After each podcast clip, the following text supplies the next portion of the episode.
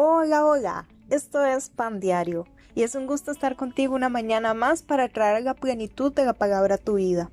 Hoy te habla Clay y quiero compartirte un tema que se llama el precio de la honradez. Tanto peca el que mata la vaca como el que jala la pata. Esto es un dicho que me recuerda mucho mi niñez y es que este refrán eh, me hizo pensar en cuando estaba pequeña, mi mamá era bastante exigente con mi rendimiento académico. Entonces esto me forzó a ser la típica estudiante verde, la estudiante de buenas calificaciones por temor al castigo. Me acostumbré a estudiar y prepararme bien para las pruebas. Sin embargo, al llegar al colegio me di cuenta que las cosas no eran como la primaria, ya que no era importante aprender, sino solo ganar el examen. La mayoría de los compañeros no se preparaban y al momento del examen solo se las ingeniaban para copiar a los que sí estudiábamos. O, entre ellos se pasaban la materia, hacían chuguetas o se compartían las respuestas. Así burlaban al profesor.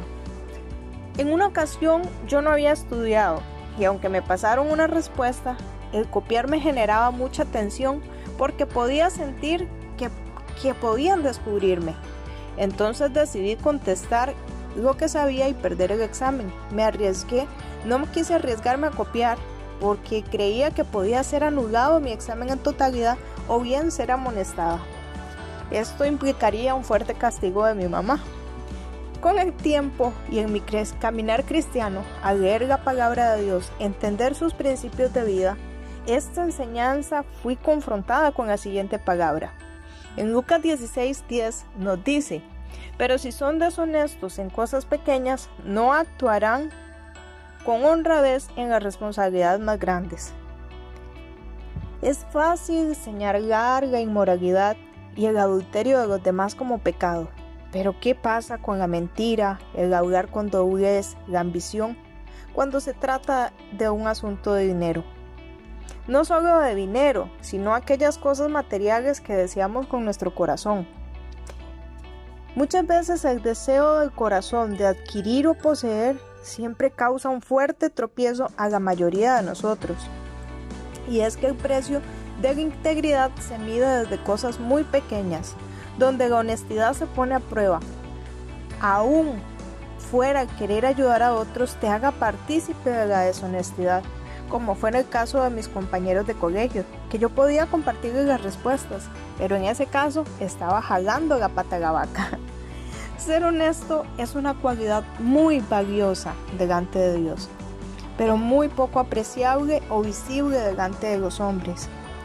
Esto es como mantener un espejo impecable, que la, la mínima mancha hace visible su suciedad.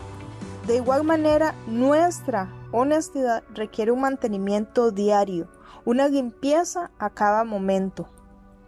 Y es aquí donde usted puede entender que las riquezas ponen a prueba las intenciones de su corazón.